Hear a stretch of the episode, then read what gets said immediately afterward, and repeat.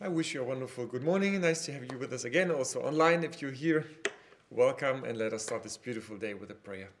We thank you, Lord Jesus, for this wonderful opportunity that we have to start this day with you. I thank you for your presence. I thank you, yeah, that you're so passionate about us coming into your presence. And I thank you that you have something on your heart that you want to share with us this morning. Amen. Sometimes, especially in uh, challenging moments and seasons of our lives, we somehow feel we are punished by life. punished by our genes, punished by our circumstances, and also punished by our parents. Because um, 55,000 people in Germany celebrate their birthday exactly today.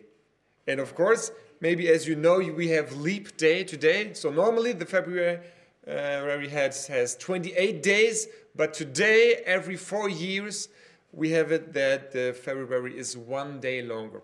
So if you are, have uh, birthday today, you have the privilege of celebrating today. But as you know, every four years only you can celebrate, and maybe you uh, feel punished by your parents to be born on that day. And mm, of course, it even gets worse.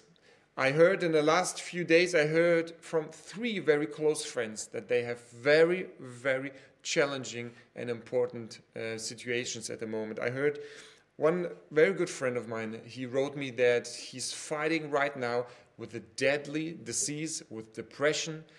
Um, another friend is in, has an extremely important life decision ahead of him. And also, another friend has strong mental and physical health problems, so that he thinks about moving into another house. And this really touches my heart because I feel that God calls us that we pray for others, that we pray for each other. And today we want to look at the passage in the Bible where Jesus is talking about heaven on earth. And especially in challenging situations, we wish nothing more than, ha- than having heaven on earth. And it is possible and jesus talks about it and we can do many things for people who struggle and who have challenges. But one thing is the first thing we should do. The most powerful do that we as children of god could do is to pray for each other. And this is what we want to look at this morning. And intercession and praying for each other should be an expression of love it should not be an expression of duty where you think you have to pray down a list of 25 names. Nothing about, uh, nothing against praying with lists. Do that, it helps you.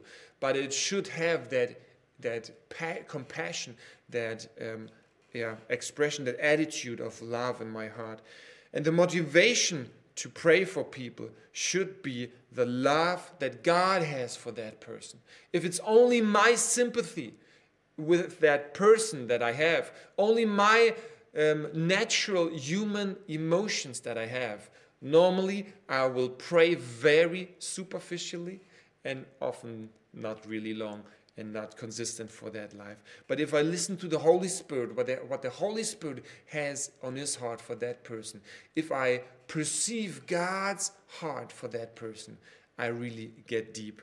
And today we want to look at, about a, in a passage in the Gospel of John, which, which you can open with me.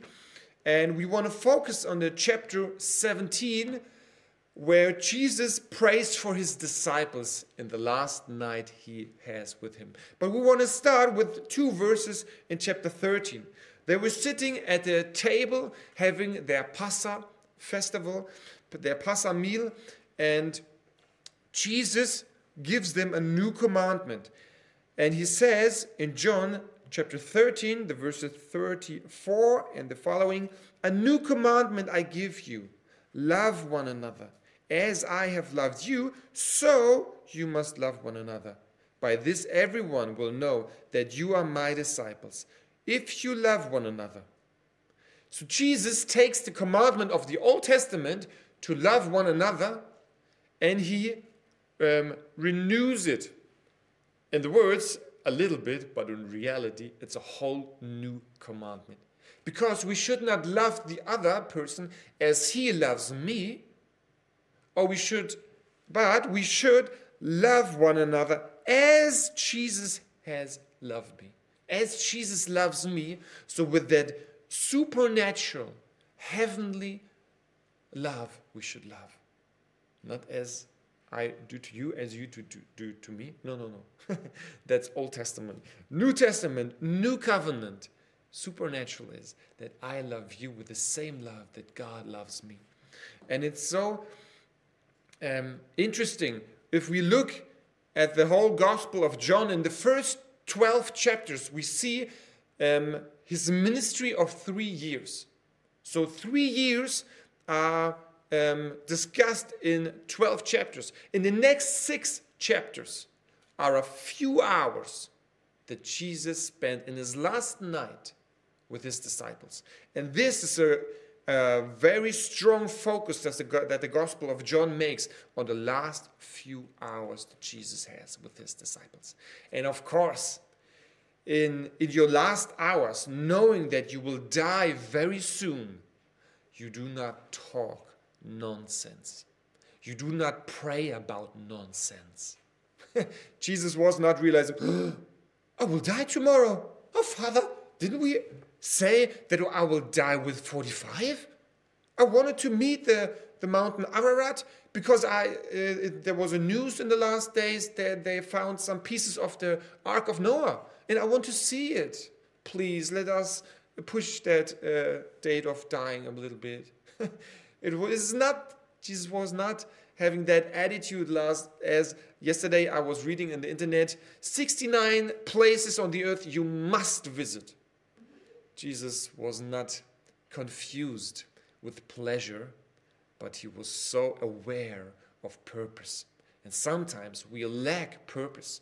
We lack the understanding what is our calling on this earth so that we get lost with so much pleasures that we even take into prayer and pray for things that are not important for yeah for God's kingdom.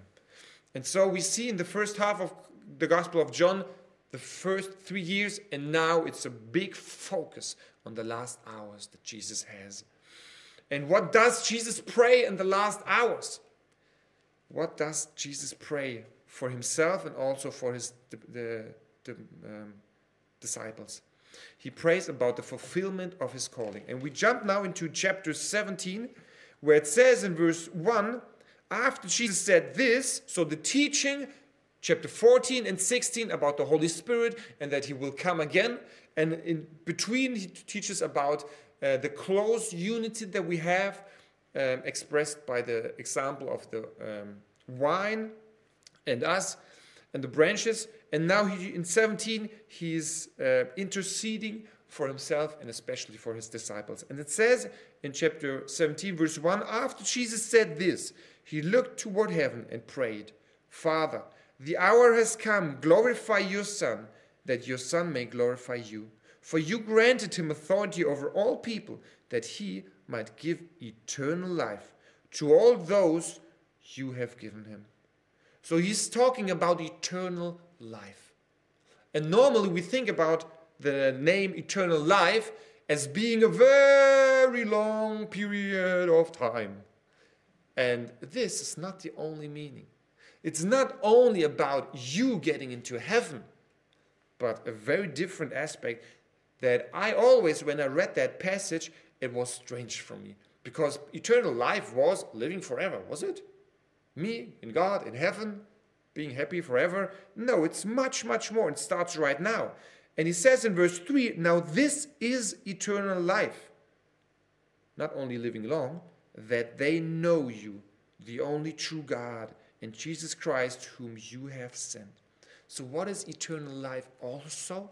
Not only living very long, but living in a godly quality of knowing God.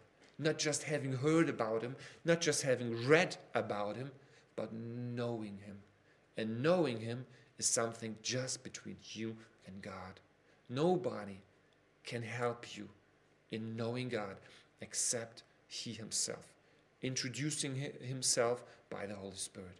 And this is so precious that Jesus is not crying and pleading with the Father about so many needs that the disciples have, that he himself has. No, he's about that one thing. The reason why he came is so that you are restored back into close relationship with the Father. And this is so precious if we have the same focus as Jesus had. So if we pray for another, if I pray for my friends in great need, I should not only pray that all the circumstances that are challenging, all the problems should go away. No, we find a very different um, perspective that Jesus had. We find in verse 15 that he says, My prayer is not that you take them out of the world but that you protect them from the evil one. I do not pray that my friends get out of their situation like this, that just God blesses them and makes everything fine again. so that they have no financial, no physical, no mental, no emotional, no lack at all. This is not heaven on earth as Jesus understands it. Jesus does not pray that the Father would take them out. And Jesus knows that the most challenging days of their lives are ahead.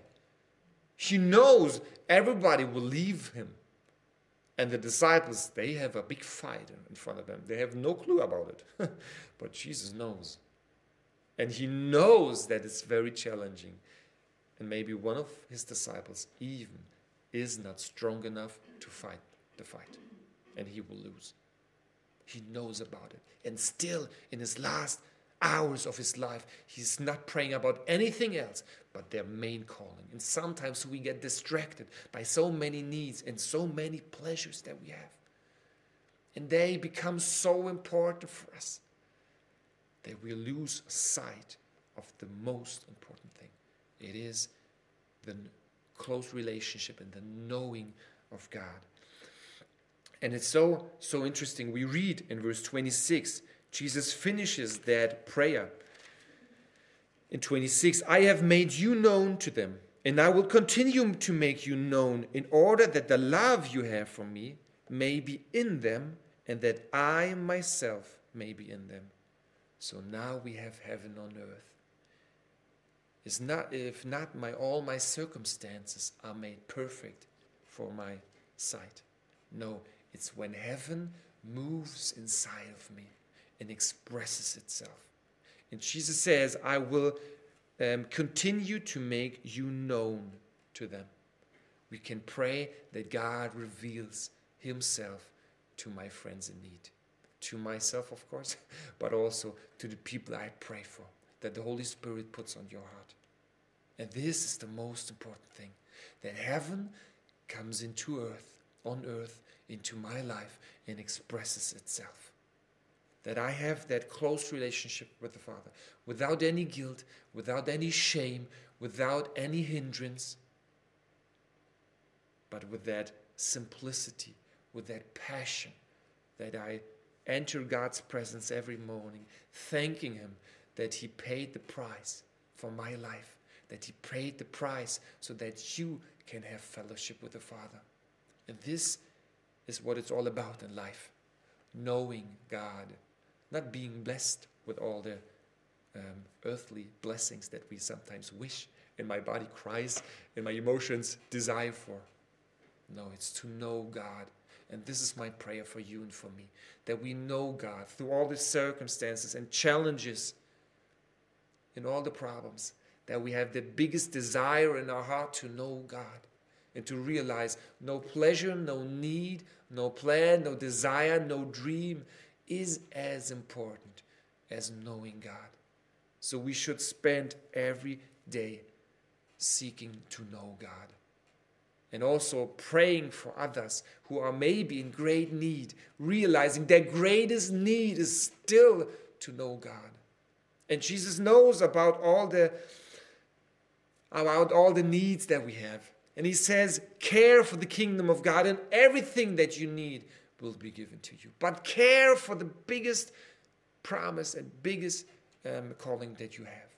And I want to close with a promise that we have because we do not just pray and hope, we pray with a promise. And we read in 1 John chapter 5, the verses 14. And in the verse before, he talks about that eternal life, about knowing God. And now he uh, teaches us in 1 John 5 14, this is the confidence that we have in approaching God, that if we ask anything, and now it comes, according to his will, he hears us. And if we know that he hears us, whatever we ask, we know that we have what we asked of him. So God desires to give. God desires to draw people and you very, very near to us.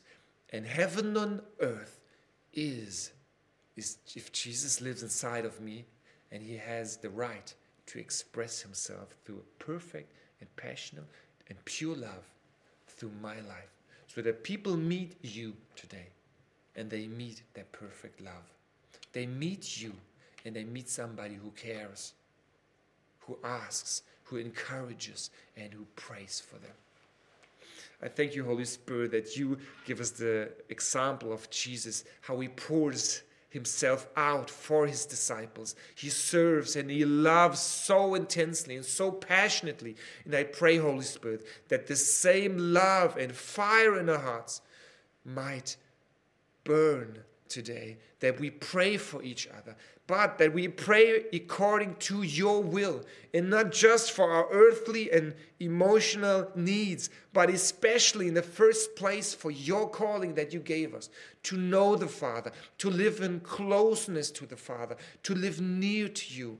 And I pray, Holy Spirit, that you yeah, fill also our hearts with that confidence that we know that you desire to do what we ask you to do.